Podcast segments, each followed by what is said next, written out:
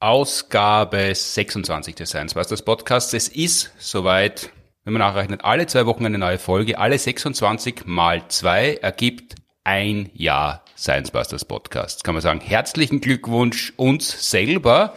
Mit einem Jahr circa fängt man als Kind ja an zu gehen. Ja, und nach einem Jahr ist man auch ein Jahr näher am Lebensende. Ich glaube, schöner kann man eine Jubiläumsfolge eigentlich nicht umfloren. Hm, wüsste jetzt auch nicht wie.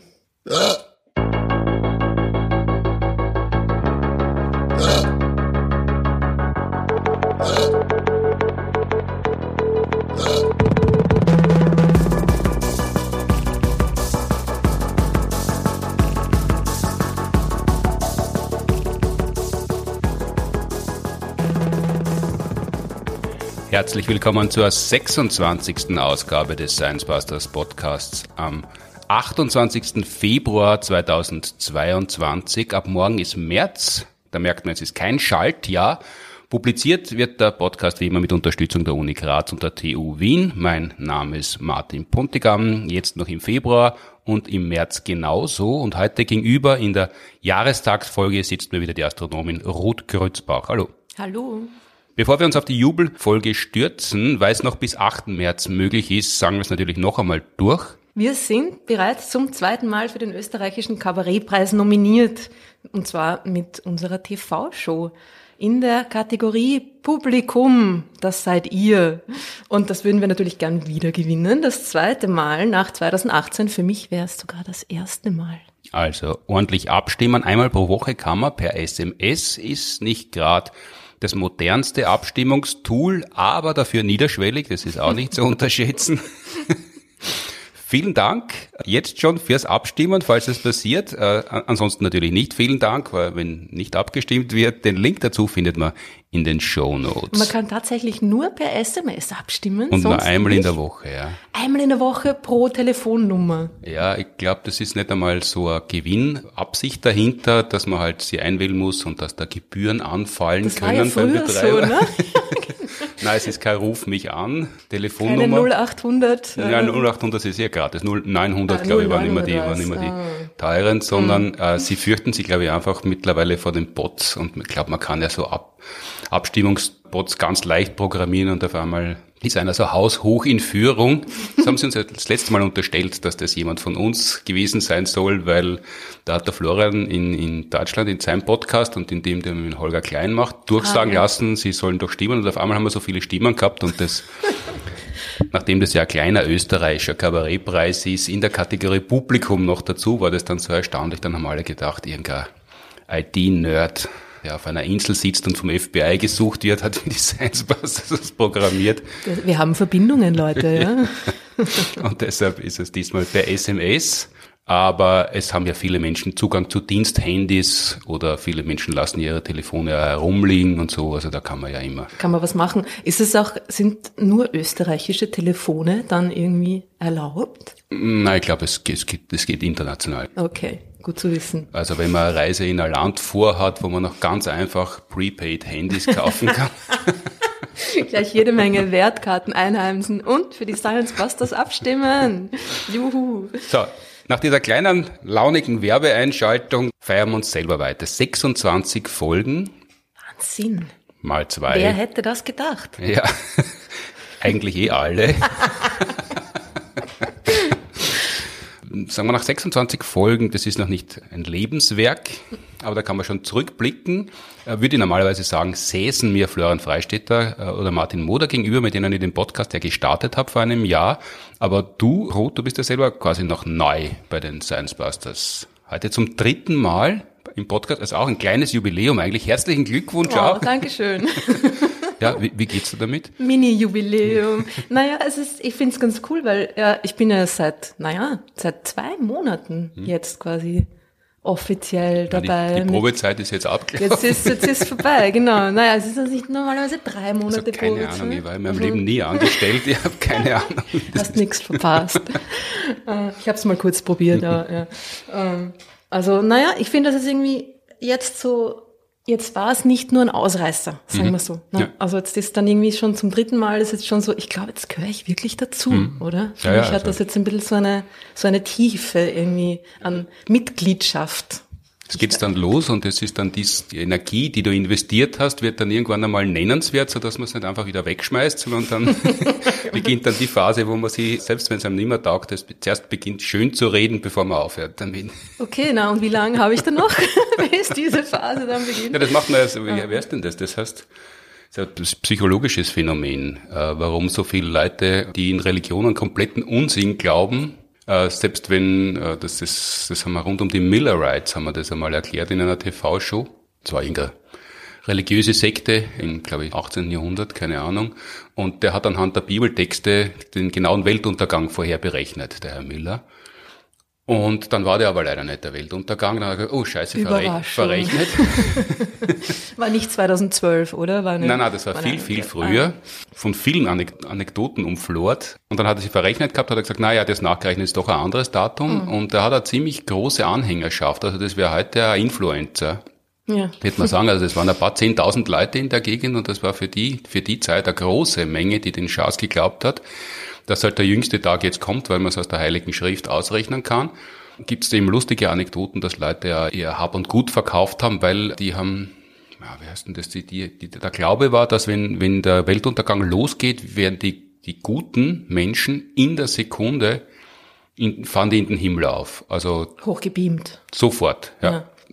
Eine Spielart davon war, dass sie sogar aus dem Quant fahren. Also das Quant bleibt auf der Erde. Vor aus der Haut. ja, ich glaube, wir haben das in unserem äh, das Universum ist ein Scheißgegenbuch einmal länger ausgeführt oder im Schneckenstreicheln, ich weiß es nicht mehr genau.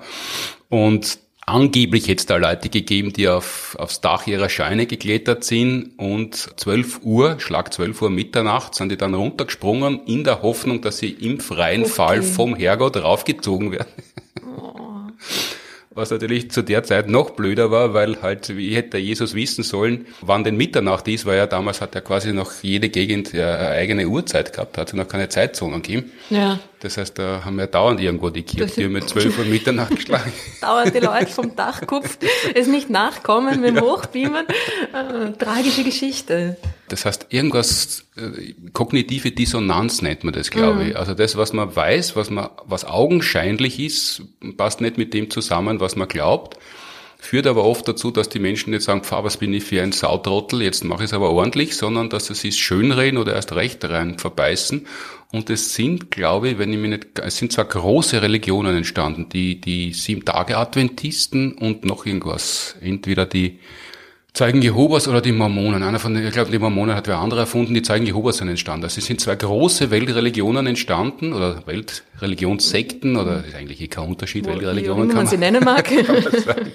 Dadurch, dass die äh, gesehen haben, die Welt geht nicht unter, trotz mehrmaligen Berechnens, haben die nicht gesagt, oh, jetzt haben wir uns ganz schön lächerlich gemacht, jetzt beschäftigen wir uns wieder mit sinnvollen Dingen, sondern haben stattdessen gesagt, das ist nur eine Prüfung vom Herrgott oder was auch immer für eine Ausrede und haben weitergetan. Das ist, das ist diese Phase, wenn man Energie in was investiert hat, ja. so wie du jetzt, in die Science Busters irgendwann einmal, dass man das dann nicht so schnell hinwirft, sondern eine Zeit lang versucht, sich das schön zu reden. Voll, das ist so, wie wenn man irgendwie schon Geld für etwas ausgegeben hat und dann irgendwie draufkommt, dass man das eigentlich gar nicht wirklich will, hm. geht man dann aber trotzdem hin, weil man ja schon die Karten dafür gekauft hat, zum Beispiel, äh, obwohl man dann irgendwie, ja, gar nicht mehr so recht will. Das heißt, man hat dann irgendwie nicht nur das Geld irgendwie ausgegeben, sondern auch noch die Zeit. Das heißt, eigentlich ist es doppelt blöd, hm. aber man tendiert dazu, das zu machen, ja. Na, ich freue mich schon. Ja. Schöne Phase, die da jetzt kommen mag. Ja, ja, das ist die beste. Also äh, es wird unterstellt, viele Beziehungen halten unter anderem deshalb das, so lang. Na sicher, was man da schon investiert hat. Ja, ja, und man weiß halt nicht, was nach einer Trennung kommt. Einsamkeit, ja. da sehnen sie die wenigsten danach und ob danach wieder jemand Lust hat, mit einem zusammen zu sein. Das ist dann auch schwer vorstellbar. weiß man ja nicht, gibt keine Garantie. Ich meine, das macht ja auch irgendwie Sinn. Ne? Das hm. ist äh, klar, wenn man wo irgendwie was investiert hat, dann gibt's dann, dann manchmal irgendwie so Phasen, wo man durchhalten muss und wo es ein bisschen schwierig ist, ist ja klar. Ja. Ist ja nicht alles immer nur eitel Wonne. Ja, ich, ich kenne das in einem kleinen Maßstab natürlich beim Schreiben. Also wenn man schon mhm. einmal einen, einen, Artikel zu zwei Drittel fertig geschrieben hat oder irgendwas und man kommt drauf. Oder beim Kabarett habe ich lernen müssen, wenn ich Soloprogramme schreibe, dass ich immer mindestens ein Drittel dann entfernen kann von dem, was ich aufgeschrieben habe. Mhm. Weil es halt einfach äh, schlecht ist oder unlustig oder uninteressant. Da habe ich halt gern schon fertig und dann liest man es durch und dann liest man mit dem anderen durch und äh, vor. Das ist dann ganz hilfreich und schaut zu, wie wie die irgendwann einmal anfangen, sie zu überlegen, wie, wie sage ich sie? Und, und kennst du den Gesichtsausdruck ja. schon? Man merkt, die Leute werden unaufmerksamer, weil sie irgendwie versuchen, zuerst noch was Gutes an dem zu finden, wo es nichts zu finden gibt und dann halt überlegen, wie, wie bringe ich ihm jetzt bei, dass er das wegschmeißen kann und überarbeiten muss und dass er damit nicht auf die Bühne gehen wird. Das muss man lernen, das ist schwierig. Ja, bei den Science Busters ist es natürlich ganz anders, weil wir machen nur gute Dinge, oder? Würde ich gern behaupten, aber in Wirklichkeit, ich, ich halte diese fast die Waage ist übertrieben, aber uh, Unmengen von Nummern, die wir, die wir besprochen haben oder die wir aufgeführt haben, liegen jetzt. Manchmal kommen sie wieder zum Vorschein und werden dann adaptiert. Das hilft ja ganz gut, manchmal einen zweiten Blick drauf zu werfen nach vielen mhm. Monaten. Aber wir haben ja schon ganz viel weggeworfen. Mhm. Wenn das Publikum das nicht vergnüglich findet und wir auch keine Lust haben, das aufzuführen oder wir zwar verstanden haben, worum es geht, aber das nicht hinkriegen, dass wir es so erklären, dass, dass man, wenn man es gehört hat, nachher äh, ein bisschen mehr weiß als vorher, dann muss man es halt bleiben lassen. Ja. Und es ist eigentlich immer so das Publikum der, der letzte Entscheidungsfaktor, oder? Also wenn was vom Publikum nicht funktioniert, dann lasst man es bleiben. Ne? Ja, also bei den Science passt das schon. Bei meinen Soloprogrammen ist es ja so, dass ich quasi gegenüber vom Publikum bin. Da bin ich ja sehr offensiv oder aggressiv manchmal. Allerdings, das ist, ja. das ist ein anderes Konzept. Da ist, da, da ist die Zumutung eigentlich das, der Rohstoff. Ja. Und dann muss das Publikum nicht einverstanden sein, sondern dann ist die Herausforderung, dass man sie dazu bringt, dass sie es trotzdem mhm. mögen, auch wenn sie es eigentlich nicht haben wollen. Mhm. Aber bei den Science Busters ist natürlich die Übereinkunft, dass, dass man jetzt gemeinsam über was spricht und das auch verstanden haben möchte und natürlich mit Witzen und Kostümen, aber eigentlich eine schöne Nummer hat der Florian vorbereitet über die Emmy Noether, mhm. der vollkommen zu Unrecht kaum bekannt ist und mit Versuch und alles. Und dann also haben wir aus, aus einer Nummer, weil sie sehr lang war, zwei Nummern gemacht. Und äh, irgendwann werden wir sie sicher wieder auspacken und, und einen Dreh- und Angelpunkt finden, wie man darüber reden kann. Aber momentan haben wir sie eingemottet, weil, weil das hat nicht funktioniert, leider. Es war, er hätte sie gern gespielt und das hätte auch funktioniert und das ist ein gutes Thema. Drehimpuls ist eh sowas Abstraktes. Das begreift man eigentlich im Physikunterricht in der, in der Schule kaum. Also da kann man sich vielleicht noch an den Drehsessel erinnern, wenn man die Arme ausbreitet und, ein, und dann, genau. aber, aber, was genau Drehimpuls ist und was sie alles im Universum dreht und so weiter und das alles rotiert, das sind Wörter und Sätze.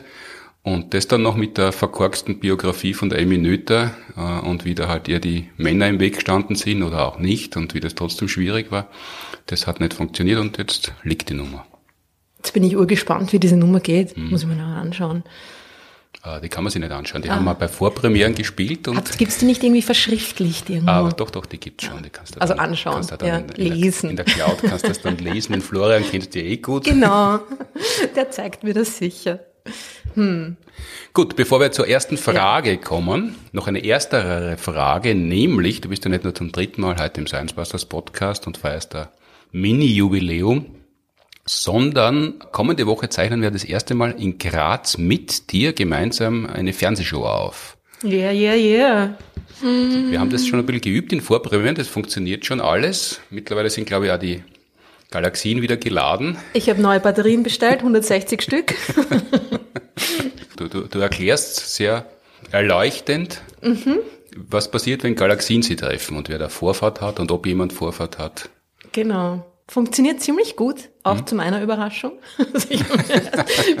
also, wie wir das das erste Mal ausprobiert haben, mhm. im Stadtsaal auf der Bühne, ich war mir sicher, dass das alles schief geht. Mhm. Also, ich habe mir dann gedacht, macht ja nichts, soll eh lustig sein, passt schon. Aber ich war mir sicher, dass irgendwie alles umfällt durcheinander, keine Ahnung was, und dass halt das, was man quasi zeigen will, mhm. nicht sichtbar sein wird. Mhm. es wird nicht irgendwie, es wird nicht zu einem Ah, aha, äh, äh, Moment im Publikum kommen, sondern eher zu einem uh, was? Hm, hm. Aber lustig war es, so in die Richtung. Ja. Aber es hat dann eigentlich doch ziemlich gut hingehört und mhm. ich glaube, man hat es irgendwie gesehen und Leute haben dann, glaube ich, das verstanden, was wir ihnen zeigen wollten und haben es cool gefunden und mhm. irgendwie war ich dann auch so, ha, es ging. Gar nicht so schlecht. Ja, ja, also mal schauen, ob das im Fernsehen dann auch ähm, nochmal sich so fortsetzt, diese. Ja, ich bin ganz zuversichtlich. Jetzt haben wir es ja noch dreimal gespielt, wollen wir es dann in Graz am 5. und 6.3., falls jemand noch dabei sein möchte, falls es noch Karten gibt, weiß es gar nicht den Stand, der Vorverkauf macht die Uni Graz.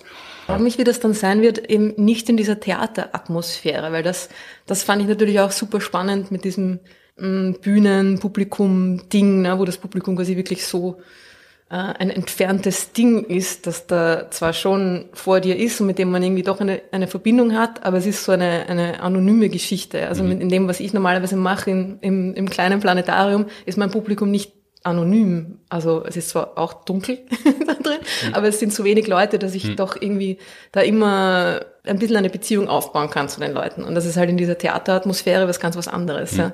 Und das habe ich irgendwie sehr spannend gefunden. Und jetzt in, in Graz ist es ja irgendwie auch wieder dieser Hörsaal. Ja, aber es ist Publikum drinnen, es ist voll, es sind natürlich Kameras da. Also es ist schon, es ist irgendwie so ein bisschen so eine, so eine Mischung. Und ich, ja, ich bin schon irgendwie sehr gespannt, wie sich das mhm. dann da anfühlt. Ja, man sieht sehr gut, weil wir haben das Bühnenbild umgebaut, äh, Anfang Februar für die neue Staffel ist es also umgebaut worden.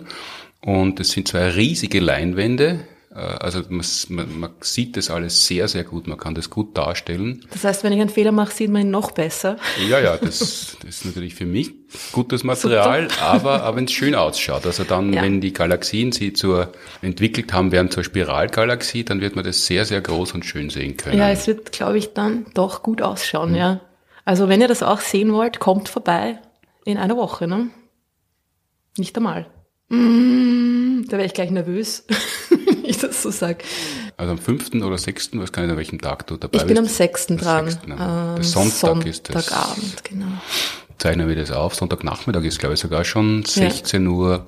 16.30 Uhr ist der Aufzeichnungsbeginn an der Uni Graz und wo man sich anmelden kann, steht in den Show Notes. Und jetzt haben wir schon fast 20 Minuten gefeiert und dahin geplaudert, was ja normalerweise nicht unsere Art ist. Dann normalerweise gibt's Sachinformation ohne Schnörkel und die, kommen jetzt auch. Du hast nämlich ein Geburtstagsgeschenk mitgebracht, eine Frage. So ist es. Die gar nicht an, an Science Busters Podcast gerichtet war, sondern an euren Podcast, an das Universum, oder? Genau, es ist eine Frage, die ans Universum gestellt worden ist. Falls ihr nicht wisst, was das Universum ist. also, ja, es ist na, quasi alles, aber es ist auch ein Podcast, den ich äh, mit dem Florian Freistetter gemeinsam mache. Und es hm. ist äh, ja, also eigentlich ähnlich zu dem, was wir da jetzt die ersten 20 Minuten gemacht haben. Es ist ein Plauder. Podcast und hm. mit mir wird immer ein bisschen geschwafelt. Ich, hm. ich neige zum Schwafeln. ja, ihr kennt sich ja schon so lang und dann plaudert ihr. Genau, also wir plaudern einfach über das Universum. Das war irgendwie so die Prämisse, die das Konzept und es ist auch genau so geworden. Also es ist irgendwie genau das äh, drin, was draufsteht. Wir plaudern über das Universum und alle möglichen Aspekte desselbigen und es gibt immer schon auch ein Hauptthema, hm. wo einer von uns beiden quasi ein, ein Thema sich genauer anschaut oder irgendwas, was er gelesen hat, gesehen hat, was auch immer, was uns interessiert. Und das wird dann dem anderen quasi präsentiert auf dem Servierteller. Und dann reden wir da irgendwie drüber. Kann irgendwie ein lustiges Thema sein oder auch ein super super ernstes, super wissenschaftliches, je nachdem. Und äh, wir beantworten eben auch Fragen. Hm. Und man kann dem Universum Fragen stellen. Und das hat in dem Fall Marit und Olaf haben das gemacht. Die Frage kommt von, von beiden quasi. Gesprochen hat sie Marit. Und die hören wir uns jetzt an. Hallo das Universum. Meine Frage. Wie klein darf ein astronomisches Objekt sein, dass es im Weltall nur im Aggregatzustand flüssig vorkommen kann? Oder anders, kann es Flüssigkeitstropfen im Weltall geben. Viele Grüße und vielen Dank für euren tollen Podcast. Marit. Vielen Dank, Marit. Was kann sie dem Olaf, der nicht zu hören war, ausrichten? Weil Tropfen im All, das klingt zuerst einmal seltsam, aber es ist ja schweinekalt im Weltall. Das heißt, die erste Vorstellung für solche wie mich wäre, das friert sofort, also Tropfen kann es Sekundenbruchteile geben, dann, dann ist es kein Tropfen mehr. Also das mit den Tropfen, ich glaube, die Frage, bin mir nicht ganz sicher, ob so ist, aber ich glaube, dass die Frage aus einer anderen Diskussion herrührt, mhm. die wir in dem Podcast hatten. Das war der erste Teil der Frage, der für manche jetzt vielleicht ein bisschen seltsam formuliert war. Ich glaube, da ging es darum, dass wir darüber gesprochen haben, dass Saturn so eine geringe Dichte hat, dass mhm. er auf Wasser schwimmen würde, wie ein Stück Seife. Mhm. Und dann natürlich die, gleich die nächste Überlegung, wenn man eine Badewanne hätte, die groß genug wäre, mhm. könnte man den Saturn da eben reintun und er würde oben schwimmen. Nur, wie, um Himmels Willen bekommt man eine äh, mehr als Saturn große Badewanne? Natürlich würde diese riesig mit Wasser gefüllte Badewanne sofort zu einem sternartigen Ding kollabieren, riesige Mengen an, an dichtem Material im Universum hat, dann kollabiert das, äh, fällt unter seiner eigenen Schwerkraft in sich zusammen und bildet einen Stern, genau. Äh, und dann wollte Marit vermutlich äh, folgend auf, auf diese hm. Überlegung wissen, wie hm. klein quasi noch etwas sein kann, damit das nicht passiert. Okay, okay, so, weil das so Kollabieren der Badewanne ist ja nur eines der Probleme, die man hätte, würde man den Saturn baden wollen, weil wir haben ja die Vorstellung davon, der Saturn gilt als Planet. Ja. Das ist ein Gasplanet, wenn ich mich äh, richtig erinnere, Gasriesen, sagt man glaube ich dazu. Mhm. Und die beginnen ja nicht oder irgendwann einmal. Also wir haben das in einem so Bücher so beschrieben, wenn man sich am Gasriesen annähert, ist das ein bisschen so, wie wenn jemand in einem Zimmer drinnen sitzt und gefurzt hat das heißt, es breitet sie aus und irgendwann einmal riecht man es schon, man ist aber noch längst nicht bei der Person, die gefurzt hat. Das heißt, es, es gibt ja keine Oberfläche bei diesen Gasriesen. Das heißt, wie, wie wird man so jemanden, der im Schnitt eine geringe Dichte hat, denn in eine Badewanne hineinsetzen, wenn der gar keinen Anfang hat?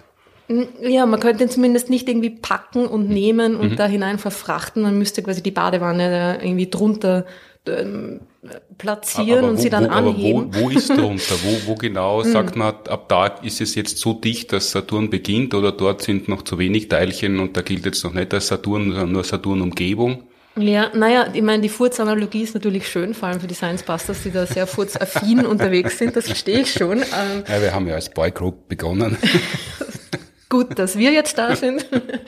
Äh, die Sache ist, glaube ich, eher so, wie jetzt die Erdatmosphäre wäre. Also so kann man sich vielleicht ein bisschen eher vorstellen. Das ist ja auch nicht so, dass die quasi eine Linie hat, wo sie aufhört, mhm. sondern die dünnt sich aus. Mhm. Ne? Gemeinhin sagt man dann 100 Kilometer, mehr oder weniger, über der Erdoberfläche, da ist jetzt irgendwie die Erdatmosphäre aus und da beginnt der Weltraum. Aber genau, das sind dann immer noch ja so Atmosphärenreste irgendwie. Ja. Es ist aber schon so, dass das dann quasi von außen betrachtet sieht man ja da so diesen, diesen Rand mehr oder weniger. Also es gibt da eine, eine gewisse Grenzdichte, wo man sagt, okay, das ist jetzt, gehört jetzt noch zu dem Planet, zur Atmosphäre, wie auch mhm. immer dazu. Und dann kann man sagen, da jetzt nicht mehr. Obwohl mhm. da auch noch irgendwie Material rumschwirrt, ist es trotzdem dann nicht mehr genug, um das irgendwie da als zugehörig mhm. definieren zu können. Und es ist ja auch so, dass das nicht einfach so langsam stetig mehr wird, sondern das wird dann sehr schnell sehr viel mehr. Also die Dichte von dieser Atmosphäre nimmt dann sehr schnell irgendwie auch zu. Ja? Also das ist dann irgendwie nicht. Das heißt, da würden so die, Eis, die äußersten Schichten Wolke, würden vielleicht vom Saturn noch ins Wasser eintauchen, aber dann schwimmt er irgendwann einmal auf. So, genau, so in die Richtung, genau. Ja. Er wird dann zu einem gewissen Grad äh, natürlich schon einsinken, weil mhm. er ja auch äh, sehr schwer ist, mhm. ja, sehr viel Zeug besteht. Aber es ist so, dass einfach seine Dichte geringer ist als die von Wasser. Mhm. Das bedeutet, er müsste schwimmen. Ne? Das ist, ja, sagen wir, eine, eigentlich eine sehr simple Überlegung. Hm. Natürlich, ja, was bedeutet das dann? Das Ding würde schwimmen, ist ja sowieso eine absurde Überlegung. Die Sache mit Wasser im Weltraum natürlich, wie du schon angedeutet hast, ist ja die, dass also der Zustand einer Flüssigkeit ist ja eigentlich ein, ein ziemlich spezieller Zustand. Mhm. Ja. Das ist, äh, diesen Zustand gibt's nur bei den richtigen Druckverhältnissen.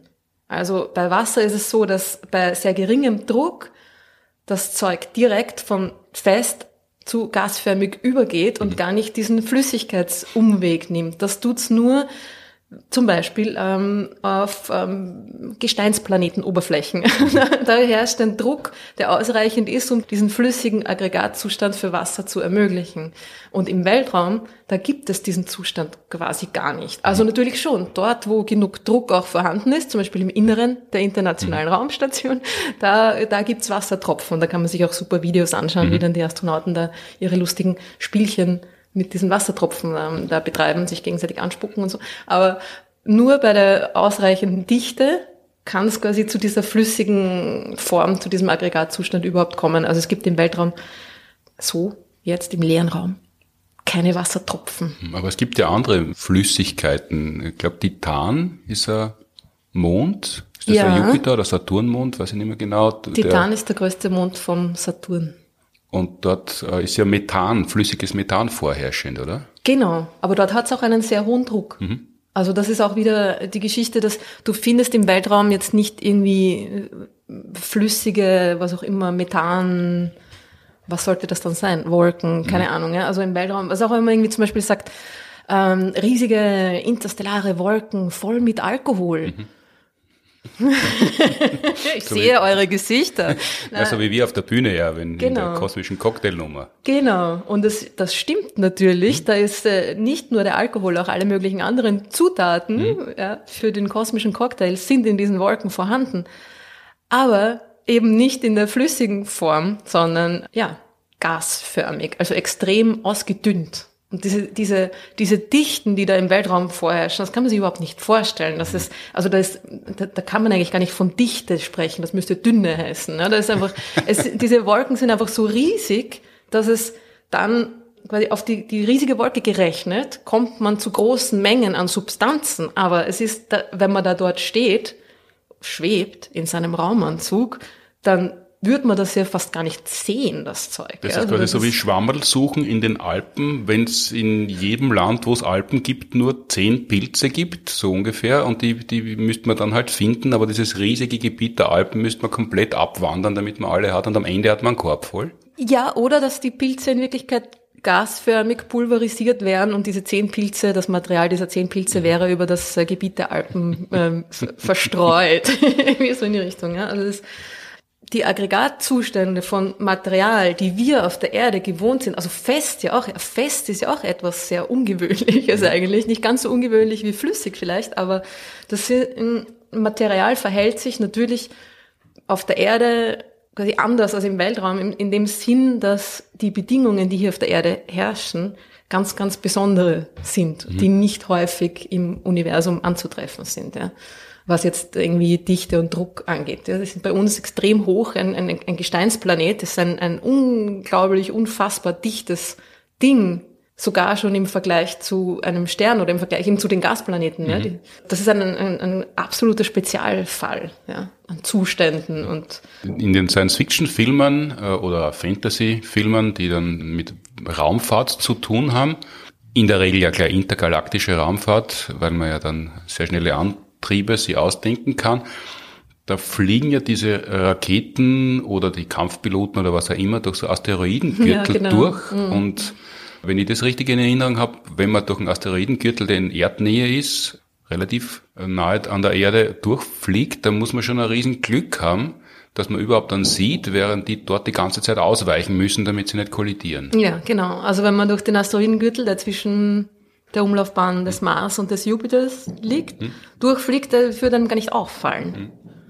Also da haben jetzt auch, da sind ja auch schon viele, viele Raumfahrzeuge durchgeflogen. Sonst, wenn das so wäre, wie sollte man da die Voyager-Sonden irgendwie durchdodgen, irgendwie links, rechts von den ganzen Steinen? Nein, die fliegen einfach durch. Also das ist irgendwie, das ist ein riesiges Gebiet, über die diese Felsbrocken da verteilt sind. Es gibt zwar sehr viele davon. Es ist generell bei den bei der Vorstellung, die man vom Weltraum hat, mhm. unterschätzen wir einfach die Größenordnungen. Wie viel unfassbare Mengen an Nichts, an Leere, an leerem Raum, mehr oder weniger leeren Raum da, da sind, ja. Mhm. Der, der, das Universum, der Weltraum, also schon in, in unserem Sonnensystem, ja, ist der Raum so riesig, dass es unvorstellbar ist für uns und drum diese ganzen Konzepte, die wir da haben, was da passiert, das ist alles irgendwie nicht so, ja. Das, wo man sich vorstellen kann, was vielleicht eher so ist wie, wie diese Asteroidengürtel, durch die dann irgendwie Han Solo durchmanövrieren mhm. musste, ist vielleicht die Ringe vom Saturn. Ja? Mhm. Und da ist es, da gibt's ja auch jede Menge Wasser,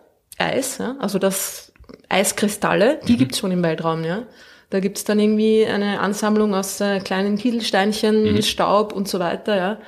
Die sind dann schon fast wieder so dicht, die Ringe vom Saturn, dass man sich da wirklich schon schwer tun würde, dann mit einem Raumschiff durchzufliegen. Das wäre zumindest eine blöde Idee in Wirklichkeit. Weil die so schnell sind, dass sie. Weil die, naja, weil die, das ist, das sind noch sehr, sehr kleine mhm. Teilchen, also hauptsächlich Staubteilchen und, und ganz, ganz kleine Stückchen. Und dann, das sind natürlich irgendwie Geschosse, ja, mhm. die da mit, ich weiß nicht wie viel äh, Kilometern pro Sekunde, keine Ahnung, ja, da durch den Weltraum fliegen, das. Mhm. Und selber hat man auch noch Geschwindigkeit. Un ungesund, ja. Und dann reicht wenig, um genau. viel Schaden anzurichten. Genau. Um auf die Frage von der Marit zurückzukommen, das heißt, wie klein ein Tröpfchen sein kann, um im äh, Universum zu existieren, kann man sagen, dass die Größe ist gar nicht von Bedeutung, sondern die Tröpfchen gibt es einfach außerhalb von besonderen Lebenswelten überhaupt nicht? Genau. Also es wäre dann ein Tropfen, mh, mm, das sind dann immer so diese Dinge. Was würde passieren, wenn ich jetzt im Weltraum ausatme oder so? Kann man sich ja Science-Fiction-Filme da, da zu dem Thema anschauen. Es würde natürlich einfach, das Material würde sofort sich in Eiskristalle mhm. verwandeln. Was jetzt mit einer größeren Menge, wenn jetzt irgendwie auf der ISS irgendein äh, Abwassertank da irgendwie liegt und plötzlich eine große Menge an Wasser, würde das wahrscheinlich auch sofort alles einfach auskristallisieren und ja, das hat es, glaube ich, mal gegeben. Hm. Bei der Erdumrundung von John Glenn, wenn ich das richtig in Erinnerung habe, da war das, das Abwassersystem noch sehr rustikal. Hm. Das haben wir, glaube ich, in äh, Lust auf Zukunft, unserer TV-Show, besprochen. Und da ist, da ist der Urin vom Astronauten gesammelt worden und dann halt, also ganz einfach wie im, wie in einem Weltraum-Blumsklo hinausgeworfen mhm. worden und der ist halt um die Erde geflogen und bei irgendwelchen Umrundungen sind ihm auf einmal so Glitzersterne, so, so, so Glitzerkristalle begegnet. Er selber hat gesagt, das hat sehr schön ausgeschaut, aber relativ bald eine Idee gehabt, was das sein hätte können.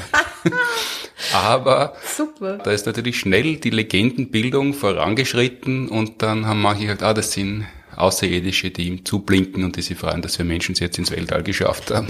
Und in Wirklichkeit war es sein Lulu. Genau. Oh, schöne Geschichte. ich habe da letztens ein Video gesehen, wo auch irgendwie immer wieder Unfälle passieren mit dem, oder Unfälle, Zwischenfälle, mit großen, blauen, gefrorenen mm, Meteoriten, die Leute finden, also die sie für Meteoriten halten, mhm.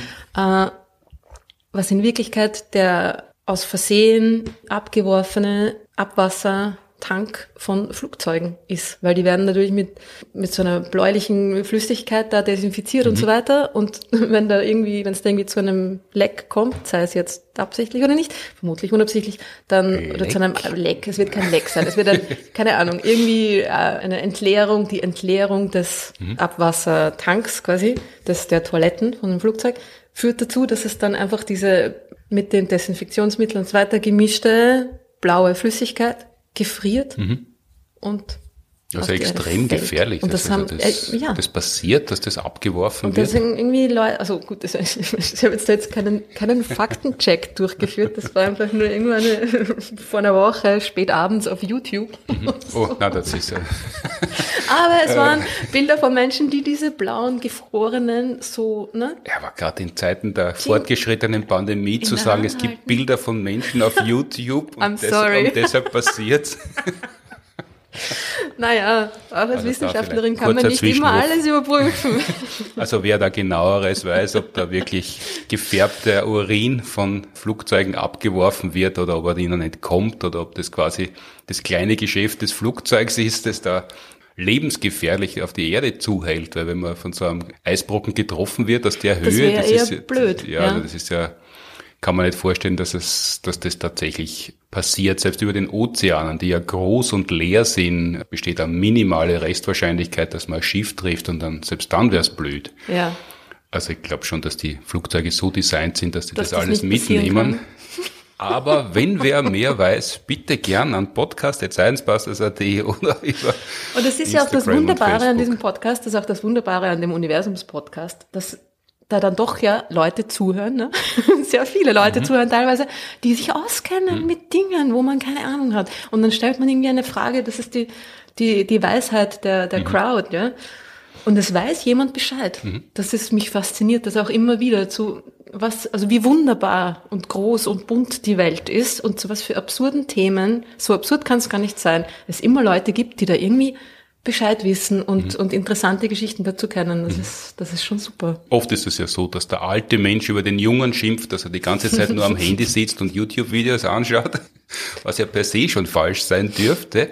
Aber natürlich ist eben dieses, dieses Gemeinschaftswissen, das da seinen Weg in Tutorials findet, haben die äh, Lisa Oberts auch an die in einer anderen Folge schon drüber geredet, dass es selbst mir einmal gelungen ist, mit Hilfe von einem fluchenden Skandinavier, der seine Waschmaschine repariert hat, äh, mhm. selber die Waschmaschine zu reparieren, obwohl er das eigentlich überhaupt nicht kann und genauso wenig gern macht wie er. Aber er ist draufgekommen, wie es geht und hat sich beim äh, reparieren, selber gefilmt und in einer Sprache geflucht, die ich nicht verstanden habe, aber der Tonfall hat nahegelegt, dass er geflucht hat. und seitdem war er in der Lage, diesen blöden Defekt zu beheben, der offensichtlich regelmäßig vorkommt bei dem Modell. Und dann vielleicht war es genau so, dass du es auch deswegen leichter annehmen konntest, weil es eben nicht von einem irgendwie super neutralen Experten, keine Ahnung was kam, sondern von jemandem, der dir ähnlich ist. Ne? Also oft ist es ja dann so, dass, dass, dass man das irgendwie dann besser na, das annehmen nein, kann. Nein, ne? das schönst du jetzt, glaube ich. Äh, es war einfach weit und breit das einzige Ah, Video, das- das, zu ja. dem Modell online gestanden ist. Einzige Quelle, Und, und den verstehe. Mhm. Defekt. Äh, sonst, Also es war schlecht gefilmt in einer Sprache, die ich nicht verstehe, aber es hat halt gereicht, um diesen einfachen Defekt zu beheben. Aber wenn jemand sachkundiges das erklärt Wäre hätte, schon lieber dann, das wäre gewesen mir angenehm als gewesen, wenn man fluchende Schwede. Genau. Vielleicht war es auch Däne, also das, äh, da, da möchte ich wirklich keine falsche Auskunft geben. Nietzsche, wir brauchen mehr Fact-Check in diesem Podcast.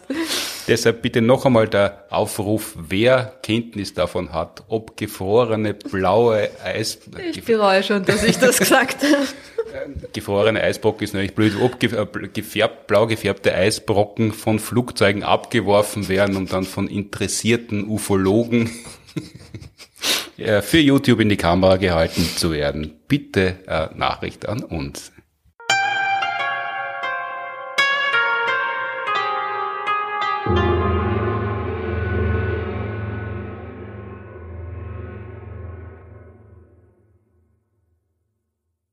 So, jetzt haben wir im ersten Teil unseres Jahrestagspodcasts schon zwei Körperöffnungen bedient. Wir haben schon eine Furzanalogie gehabt, wir haben schon gefrorenen Flugpassagier-Urin besprochen. Kommen wir jetzt zu was Seriösem.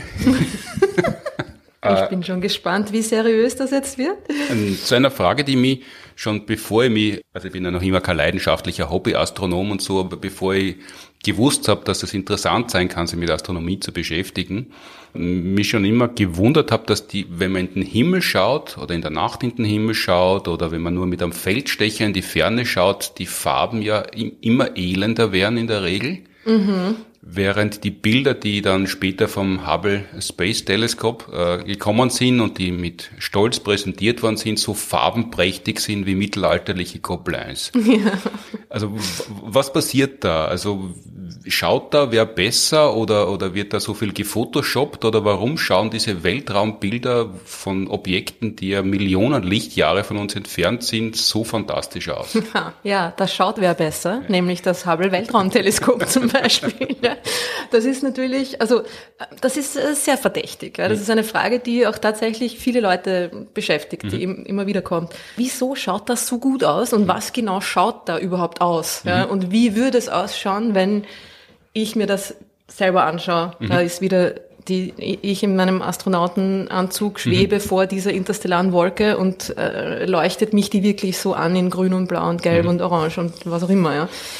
Gerade beim Hubble, das, das Besondere an den Bildern vom Hubble ist, dass sie wirklich quasi in echten Farben daherkommen. Also schon eingefärbt, immer, es muss quasi eingefärbt sein, klar, ja. Aber dass sie die Farben so rekonstruiert haben, wie sie quasi wirklich ausschauen würden, natürlich kommt jetzt dann aber dazu, dass unsere Augen diese Sensitivität einfach nicht haben und nie erreichen können, weil das sind ja Aufnahmen, die über Stunden das Licht eingesammelt haben. Ja, also es ist quasi, es ist so, dass die Farben, die da aufgenommen wurden oder das Licht, das da aufgenommen wurde in den unterschiedlichen Spektralbereichen, ja, dass das wirklich genau die Farben sind, die unsere Augen zwar auch wahrnehmen könnten und es auch so eingefärbt worden ist, dass diesen Intensitäten bei den Farben entspricht, aber unsere Augen würden es trotzdem nie so sehen können. Ja. Und was, was man macht, ist einfach eine Aufnahme, du sammelst das Licht und die ist aber immer in Schwarz-Weiß. Also astronomische Aufnahmen, quasi die, die, die Rohdaten, sagen wir jetzt mal, die, die, die sind nicht farbig. Also es ist nicht jetzt irgendwie wie eine, man stellt sich das vor, wie eine, keine Ahnung, CD-Kamera, die man dann irgendwie da errichtet, man macht Klick und dann kommt ein farbiges Bild. Das ist immer zuerst mal schwarz-weiß und in einer bestimmten Wellenlänge aufgenommen. Ja? Man verwendet da Filter dafür, die halt einfach nur eine bestimmte Farbe durchlassen. Also absichtlich. Also man könnte mehr sehen, aber man will nur weniger haben, wenn man es dann später wieder hochrechnet.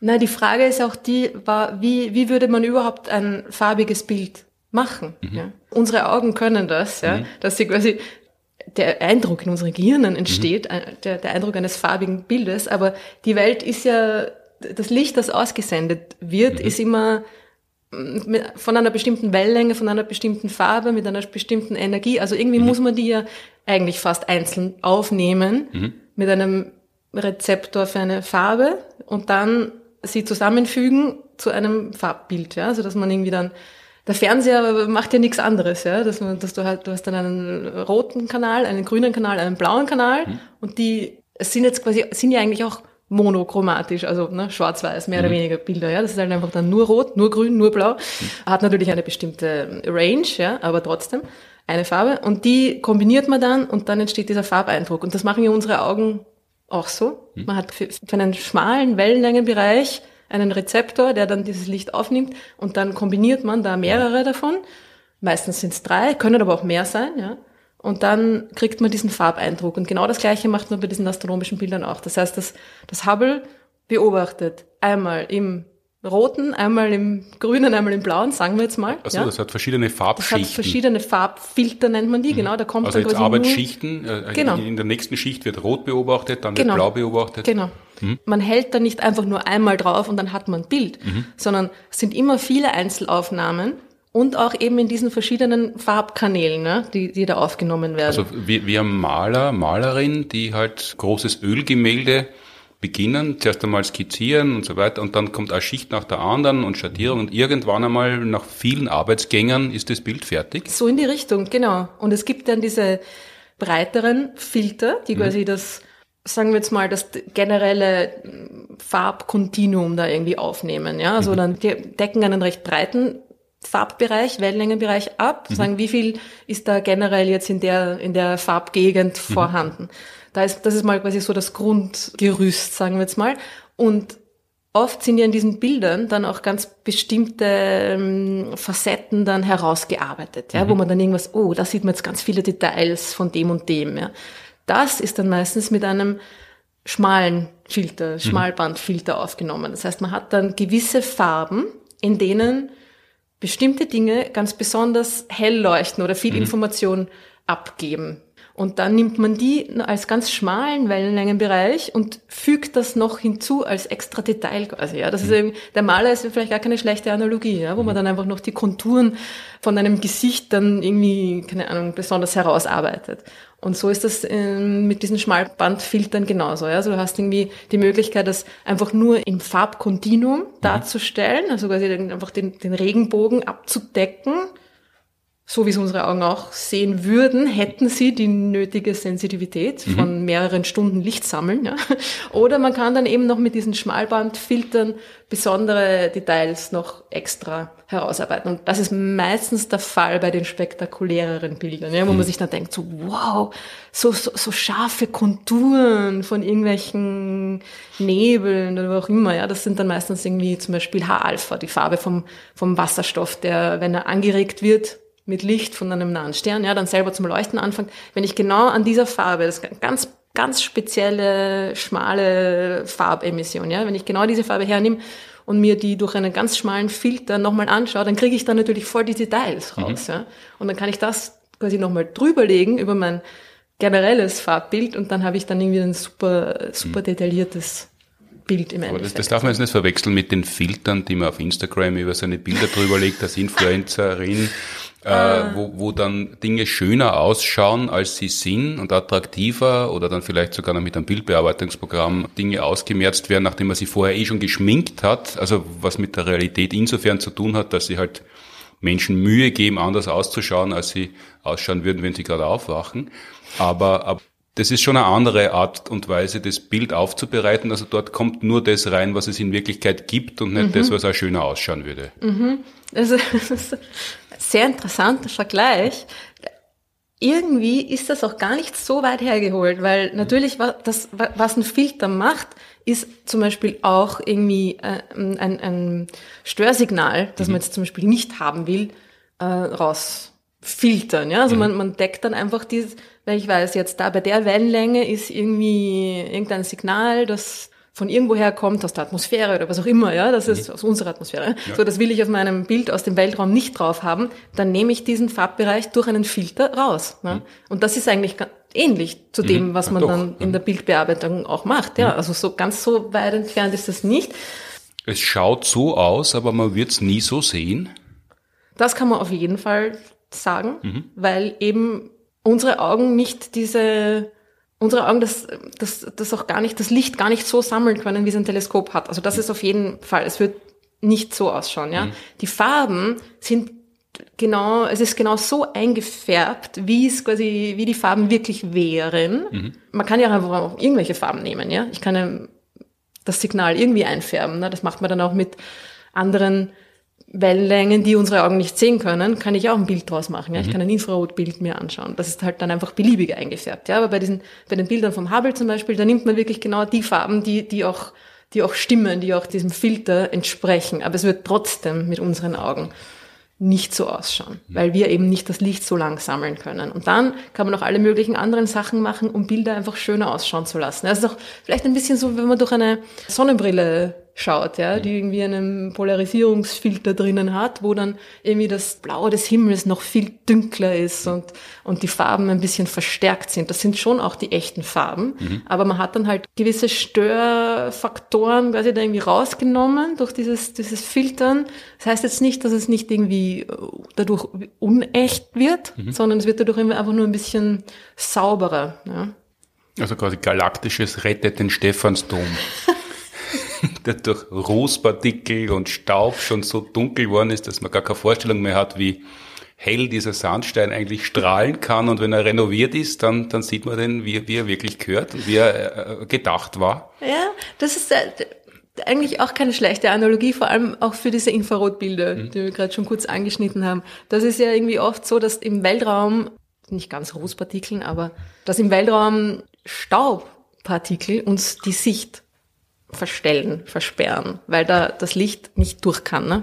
Mhm. Das ist auch oft so bei diesen ganz spektakulären Sternentstehungsnebel, die so super ausschauen, äh, diese Pillars of Creation, die berühmten mhm. Kolumnen dieser Staubwolken, äh, dass da die Säulen der Schöpfung, sagt man, glaube ich. Die Säulen der Schöpfung heißen die auf Deutsch, genau.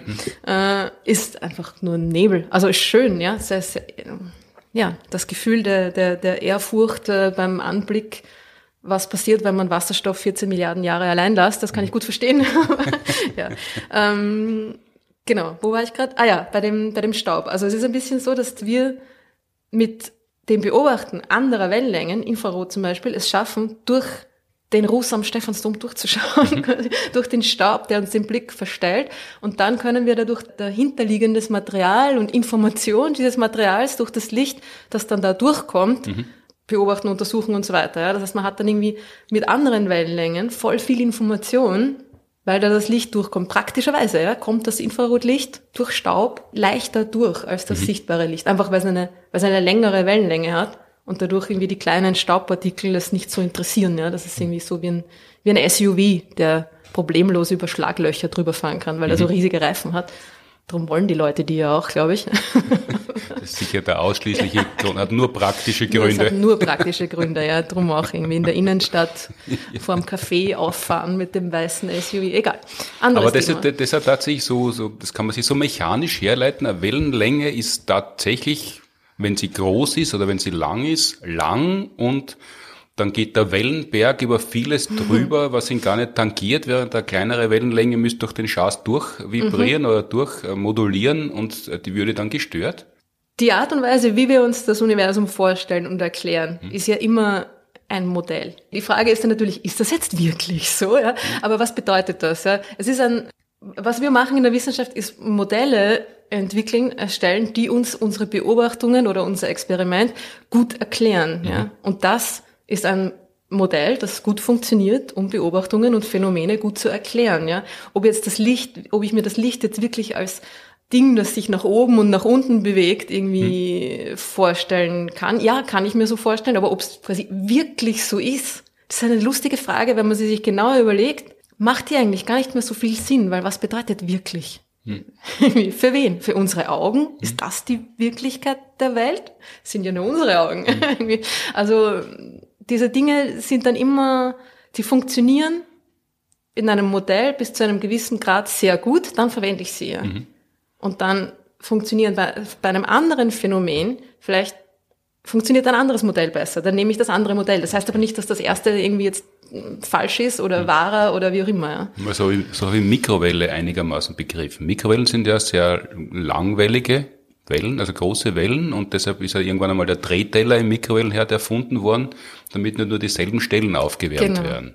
Das ist die stehende Welle, genau. wie immer an der gleichen Stelle ist. Ja, ja. Und, und das, das habe ich dann irgendwann einmal ganz gut begriffen und habe warum, wenn das zu ist und drinnen arbeitet, das nicht so leicht raus kann, weil es halt eine so große Welle ist. Ja. Aber wenn, wenn das nur ein Modell ist, bin ich natürlich enttäuscht. Willkommen in der Naturwissenschaft. Aber das ist die Mikrowelle ist ein gutes Beispiel für durchkommen und nicht durchkommen. Es hat ja der, der, das Fenster, mhm. die, oder die Tür der Mikrowelle, ja. hat ja dieses Gitter. Mhm. Und das schirmt die Mikrowellen ab. Aber Lichtwellen interessiert dieses Gitter natürlich überhaupt nicht. Die mhm. kommen da leicht durch. Das heißt, ich kann meinem Essen zuschauen, während das aufgewärmt wird. Aber die Augen werden nicht aufgewärmt währenddessen. Richtig, praktischerweise. Genau. Und anscheinend ist das einfach nur das Essen in einen Kasten zu stellen, wo man die Tür zumacht, hat Leute irgendwie beunruhigt vielleicht und dann hat man einfach dieses Fenster mit diesem Gitter quasi eingebaut und dann kann ich schauen. Ja, aber das braucht man ja, oder? Das, das hat ja Funktion physikalisch, das Gitter, oder ist das nur Nein, Design? Das, das Durchschauen, also es könnte einfach eine Ach so, man könnte es nicht, man könnte es nicht sehen. Ja, ja, klar. Tür sein, wie ein Kasten oder so, könnte einfach nur zu sein, ne? Mhm. Müsste kein Fenster sein. Aber ja, aber natürlich der Erlebnisfaktor ist deutlich größer, wenn man dem drehenden Essen beim Garn, mm. beim, beim Aufgewärmtwerden zuschauen kann. Ich mache das auch gern, gebe ich zu. Ja, ich denke mir immer, also ich wärme irgendwie hauptsächlich Kaffee auf. Ich trinke sehr viel Kaffee mhm. und ähm, ich trinke ihn auch kalt, aber dann mag ich ihn doch warm lieber und mhm. dann irgendwie steht dann immer irgendwo eine halbe Tasse Kaffee rum und dann stelle ich die in die Mikrowelle und wärme sie auf und ich denke mir, so eine große Mikrowelle für so eine kleine Tasse. Könnte man nicht eine viel kleinere Mikrowelle machen, denke Und dann irgendwann bin ich eben wahrscheinlich beim Zuschauen des sich langsam drehenden Ding, Tassentellers da drinnen so drauf gekommen, ah, na, die Größe der Mikrowelle hat ja einen Grund, weil sie mhm. natürlich auf die Größe der Wellen quasi abgestimmt ist, so dass es zu dieser stehenden Welle kommen kann und darum müssen Mikrowellen auch immer so groß sein, wie sie sind.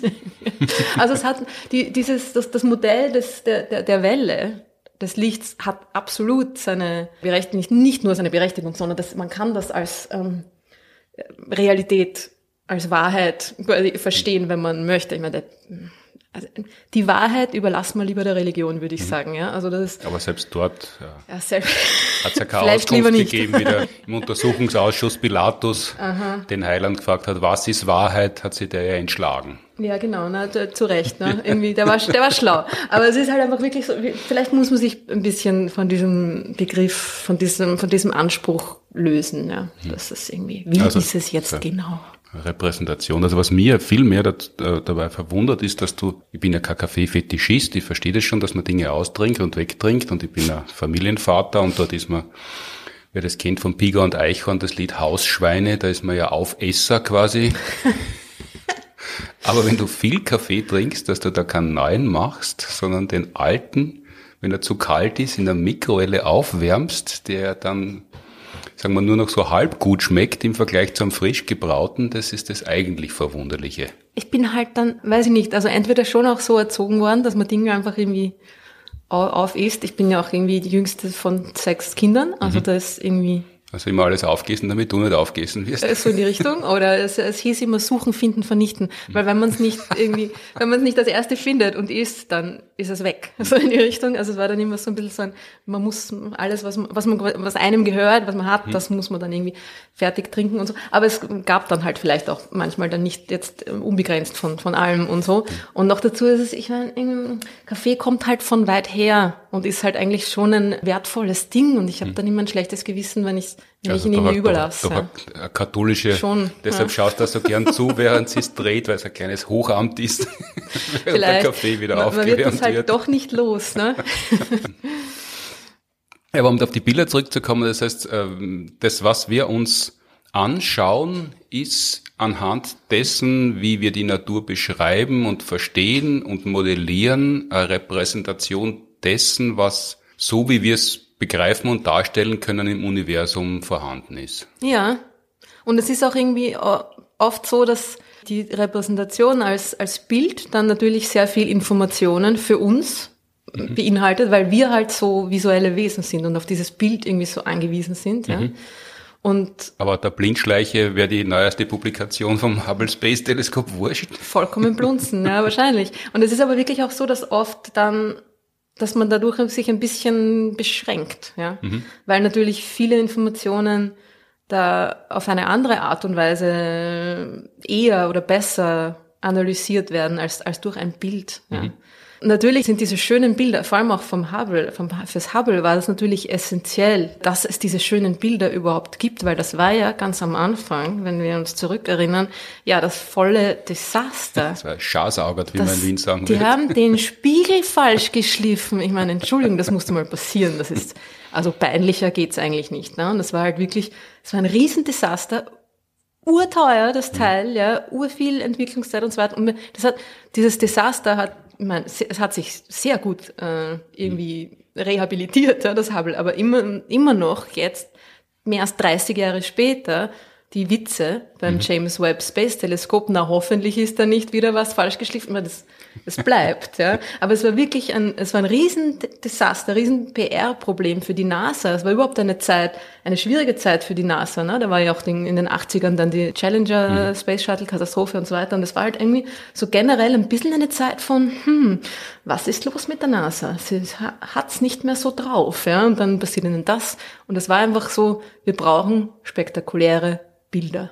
Wir müssen die Leute einfach beeindrucken und es war keine andere Option, ja. Und das war. Der, der NASA das Weltall gepimpt und geschminkt, damit weiterhin Geld für wichtige Forschungsprojekte fließen kann? Sicher. Wenn alle die Säulen der Schöpfung als Bildschirmhintergrund auf ihrem Laptop mhm. irgendwie haben, ich meine, eh klar, das, das ist das, und das haben sie ziemlich früh, ziemlich gut auch verstanden, dass es natürlich auch darum geht, auch wenn jetzt die der Informationsgehalt eines schönen Bildes vielleicht jetzt ein bisschen manchmal vernachlässigbar ist, es geht ja auch darum, dass man den Leuten etwas gibt, weil wozu mhm. macht man die Wissenschaft überhaupt? Mhm. Wozu schickt man da überhaupt ein Teleskop raus in die, in die Erdumlaufbahn, wenn nicht damit die Leute was davon haben und dass sich da was Schönes anschauen können? Und es wird sicher beim Web genauso die faszinierenden Bilder geben, wo alle wow machen obwohl das überhaupt nicht im sichtbaren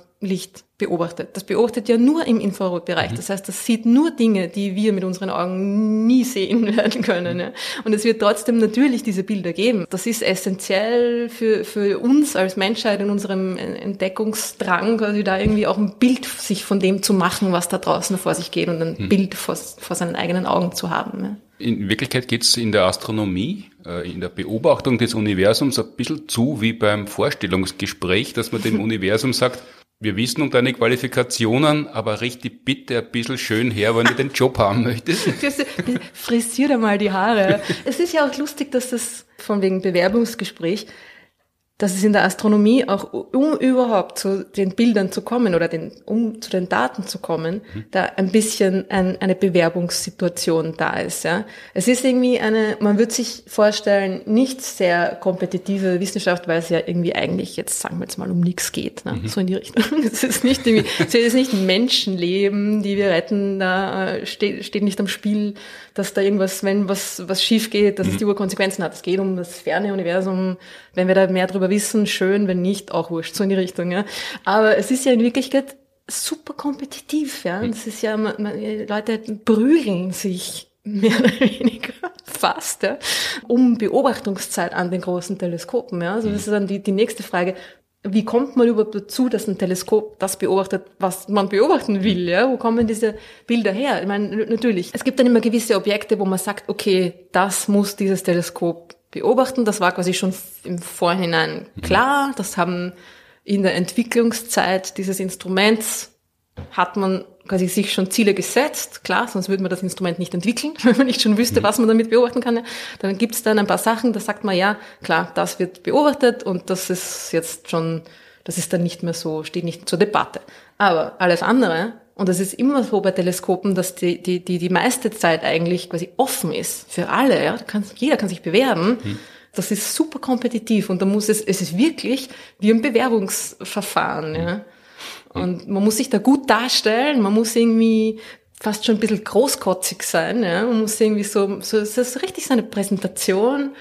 Warum bin ich die Beste für, für diese, für diese, um diese Beobachtungen durchzuführen? Und warum solltet ihr mich wählen? Ja? Das ist einfach total absurd manchmal, aber So funktioniert das. Das heißt, da glaubt man immer, da wird ein Teleskop hingebaut und dann schaut halt wer durch und irgendwann einmal gibt's dann die Bilder, die zeigt man her, aber in, in Wirklichkeit geht's dazu wie wie am Schulhof oder wenn man einen Ausflug macht mit der Schulklasse und die, die Coolen wollen immer in der letzten Reihe sitzen und dann muss man wieder zu den Coolen gehören, dann wird Platz gemacht oder man muss sie vorher hingeiern. ja, mehr oder weniger, ja.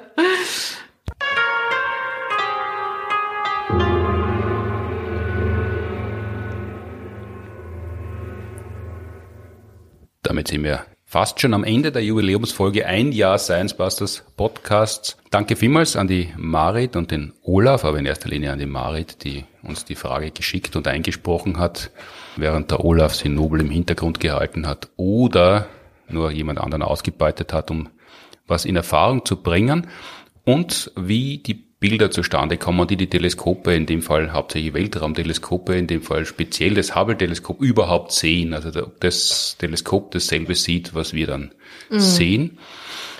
Kommen wir äh, wie immer am Ende zu prosaischeren, irdischeren Dingen, zu den Tipps und Ankündigungen, wie es denn bei uns weitergeht. Und bei uns geht's nach vielen, vielen Wochen des Vorglühens langsam in die Zielgerade und diese Show, die wir gemeinsam, also eine von sechs Shows, die wir noch gemeinsam aufnehmen werden, Anfang März in Graz, die gibt's dann ab 15.3. auf ORF 1 in unserer neuen Staffel zu sehen, dann wieder in der Dienstagnacht, jede Nacht so zwischen 22 Uhr 55 und 23 Uhr. Ja, spannend. Auf jeden Fall werden dann die neuen Folgen aufgezeichnet und zwar am 5. und 6. März an der Uni Graz. Und wer da live dabei sein möchte, das könnt ihr, dann findet ihr den Ticketlink in den Show Notes beziehungsweise auf unserer Webseite. ScienceBusters.at ist die naheliegende Adresse. Die Global Warming Party, unsere noch aktuelle Live-Show, ist demnächst wieder mal auf Tour, wenn es den dabei bleibt und es schaut ganz danach aus. Am 17.3. holen wir endlich den Termin in Hachenburg nach, den wir glaube ich schon zwei oder dreimal verschieben haben müssen. Sind dann seit langer Zeit wieder mal in Stuttgart, diesmal im Renitenztheater am 18.3. und dort, wo wir in München sehr oft sehen, am 19.3. im Lustspielhaus. Und du bist auch wieder live zugange. Endlich gibt es wieder Termine mit dem Planetarium. Genau, genau. Und zwar am 9. und 3. März in der Bibliothek in Wiener Neustadt mit Planetarium gibt's dort wieder ein Sit-in bei zunehmend dickerer Luft und Bildern aus dem Weltall. Die Termine findet man bei dir auf Public Space Planetarium auf Instagram, oder? Ja, auf Instagram nicht so sehr, weil da kann man ja nur Fotos posten, mhm. aber ähm, der Website? Genau, ich bin auch auf Facebook und auf der Webseite publicspace.at. Ohne Planetarium, nur Public Space. Also Public Space Planetarium ist die Instagram- und Facebook-Geschichte und die Webseite heißt publicspace.at. Alles einheitlich, damit man es leichter findet. genau.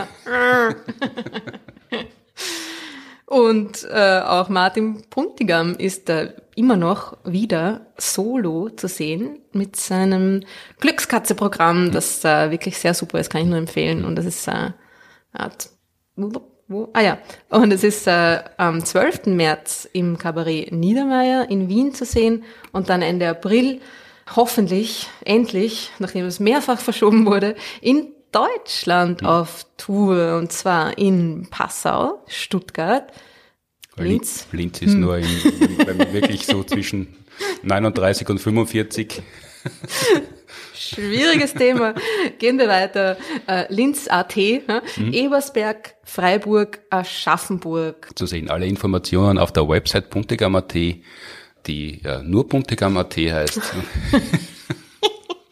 Und tatsächlich auf Stand der Dinge ist, was ich das in den letzten beiden Jahren nicht so oft war. Und am Ende noch einmal die Kabarettpreisabstimmung, an die wir erinnern wollen, am Ende als Stundenwiederholung. Einmal wöchentlich pro Person per SMS kann man abstimmen. Also das ist ein verlockendes Angebot. SMS. Wissen wir die Nummer eigentlich, an die man äh, da gibt's eine Website, das ist in den Shownotes verlinkt, das heißt, glaube ich, Kabarettpreis.at und dort gibt's eine Seite Voting und dann gibt's Kürzel und die Kürzel muss man dann als SMS an eine Nummer schicken, die dort angegeben ist. Und das Kürzel, das einzig gültige Kürzel für alle, die abstimmen wollen, ist groß geschrieben SB. Das ist ganz wichtig. Also kein anderes Kürzel hinschicken, sondern nur SB. Alle anderen sonst, sind ungültig. Ja. Ja, wie immer alle Links und Hinweise in den Show Notes. Fragen könnt ihr natürlich auch an uns richten zur heutigen Folge oder zu anderen Folgen oder ähm, allen möglichen anderen Fragen, die ihr haben solltet und die wir auch beantworten sollen können an podcast.sciencebusters.at oder auch über Instagram oder Facebook und gerne als Audiofile, wenn ihr es wirklich in die Sendung schaffen wollt. So wie das die Marit gemacht hat. Danke vielmals für das Geburtstagsgeschenk vom Universums Gern, wir sind sowieso überfordert mit Fragen äh, in jeglicher Hinsicht. Insofern ein schönes Geburtstagsgeschenk. Alles Gute. Die Brösel, die unter den Tisch fallen. Kehrt man zusammen, macht so sie hübsch und immerhin, war, eine sehr gute Frage. Das war eine sehr gute Frage und immerhin habe auch ich sie beantwortet und sie nicht irgendwie den Martin Moder beantworten lassen oder so. Alles. Danke an die TU Wien und die Uni Graz, die wie immer die Produktion des Podcasts unterstützen. Danke fürs Zuhören, Fragen stellen, streamen, downloaden, abonnieren, bewerten und weiterempfehlen. Danke, Ruth Grützbach. Bis zum nächsten Mal. Der nächste Podcast bei uns kommt in zwei Wochen. Wir sehen uns in vier Wochen wieder. Alles Gute beim gesund bleiben. Bis dahin, jetzt wird es ja dann auch langsam wärmer. Bis zum nächsten Mal. Macht es gut.